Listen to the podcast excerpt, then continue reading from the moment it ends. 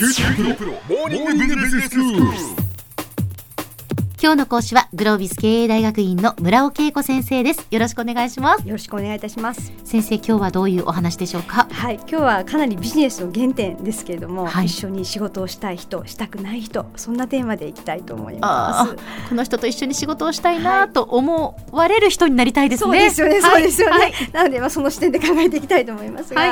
まあ、やっぱりあの大きく、まあ、パッと見た印象、まあ、外見みたいなところと、まあ、あ内面部分、まあ、はい。そんなところをまず、まあ、人として分かれる分けることができるんじゃないかなというふうに思いますが、はい。やっぱりあの人って最初の印象でいろんなことをこう外から見える部分で決めちゃったりとかしますので、ええ。まあ、そういう意味でやっぱり外見は外見で大事なんだと思います。はい。でそうすると自分が努力できる範囲というところで小綺麗にね、うん。こう身だしなみを整えるだったりとか、ええまあ、最初の新書して髪の毛がボサボサじゃなくってあ。まあ、ちゃんと整ってるだったりとか。そうですもうすごく当たり前なんですけど、はい意外とここで無駄に損しちゃってる方も多いですから、はい。まあ例えば私はすごい気になるのは男性とかだとですねビジネススーツ着てらっしゃって、え。スーツのズボンにこう真ん中にピシッとこう線が入っているか、はいはい。雨降ってボロボロになるとこうなんなんて言うんでしょうこうドラム缶ドラム缶じゃないですね。線がなくなるってこ線とですか？がなくなって、はい、あー。なんかゾーンとこうしたズボンになってしまって、はいはいはい。あれこれスーツのズパンツなの？何なの？みたいな感じになっちゃって。あれすっごく気になります。ああれ見ちゃうとああなんかちょっとルーズな方なのかななんて勝手にええええもうマイナスの印象からスタートしてしまいますので、はいはい。うん。やっぱ最低限のそのビジネスアピアランスという外の第一印象大事かなとそう思いま。ですすね。であとはやっぱり常に明るく笑顔があるみたいなところは基本として、はい。パッと見て元気になるよねみたいなところは大事かなとそ思うでいます。すね。でまあいよいよ中身本質的な部分ですけども、はいこう話が続かない人ってたまにいますよね。う。ん。で何を振ってもまあそうですか。で私はねこううんじゃあ何の話しよう話して最終から次何の話しようってこうすっごい気遣ったりとか、はい。そうするとやっぱり適切にこう対応できるぐらいの引き出しをちゃんと持っとくっていうことはすごく大事で、はい。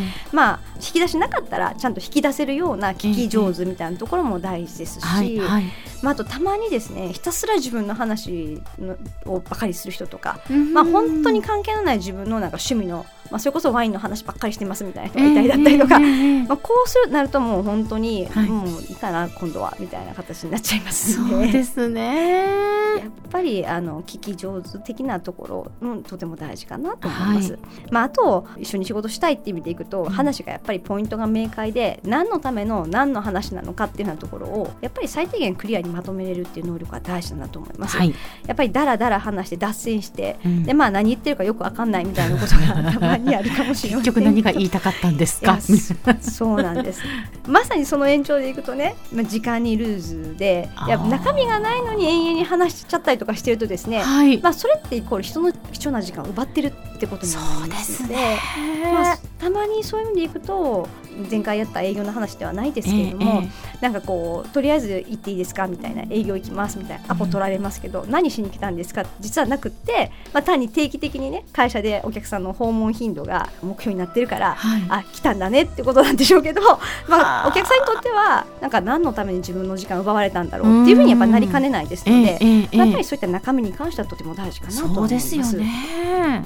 じゃあ、まあ、基本的にはやっぱり一緒に仕事したい人になりたいわけですが、何を意識すればそういう人になれるかっていうところでいきますと、ええ。まあ、やっぱり初めて会う時の心象は本当に大事で、うん。人間って一番最初の印象ってなかなか抜けないんですよね。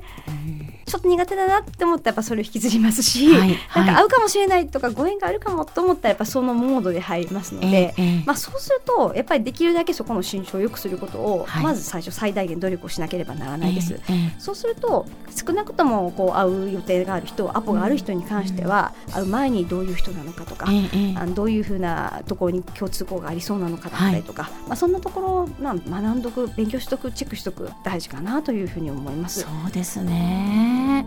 あの阿川佐和子さんが、はいそのいろんな方と対談するじゃないですか。で阿川さんが三輪明宏さんに服装のことを言われたそうなんですね、うんある時。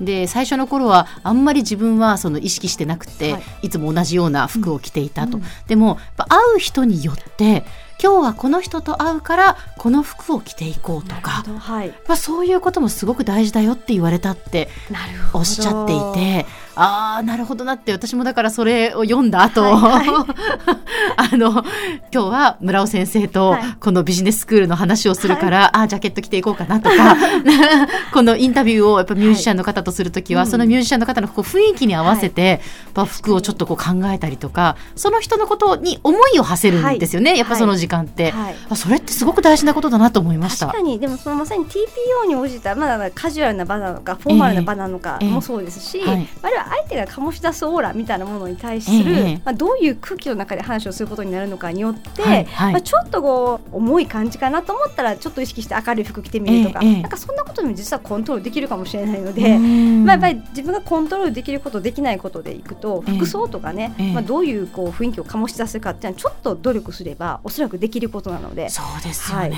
まさに相手のことを思うみたいなところがあればなんかそういったところも意識していけるような気がします。そうですね、そういう努力をどこまでできるかによって、うん。まあ、その日の成果だったりとかええ。変わってくると思いますので、はいはい。なんかそこはすごく大事でしょうし、うん。またやっぱり事前の情報チェックですよね。ええええ。あの今すごく、まあ、いろんな情報が取れますので、はい。まあ、相手が SNS されてたら、うん。まあ、そのどういうふうな、ね、趣味があるのかなとか、はい。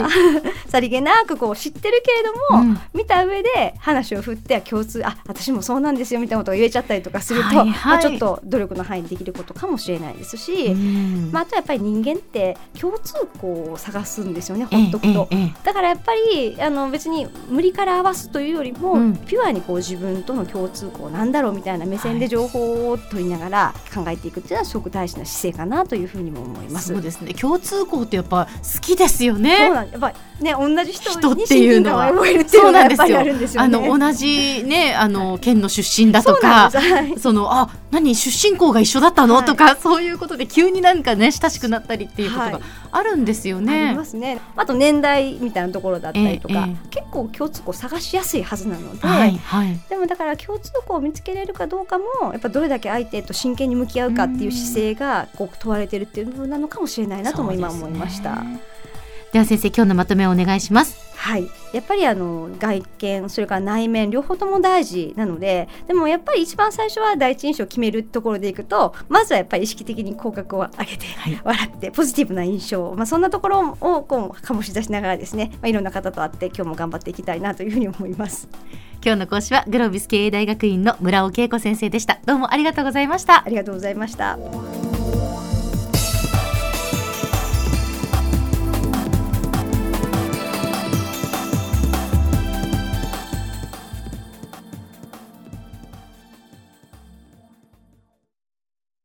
QT プロは通信ネットワーク、セキュリティ、クラウドなど QT ネットがお届けする ICT サービスです。九州中に展開した光ファイバー網を基盤に一番身近なビジネスパートナーとして九州の企業自治体の皆様をサポートします。詳しくは QT プロで検索を。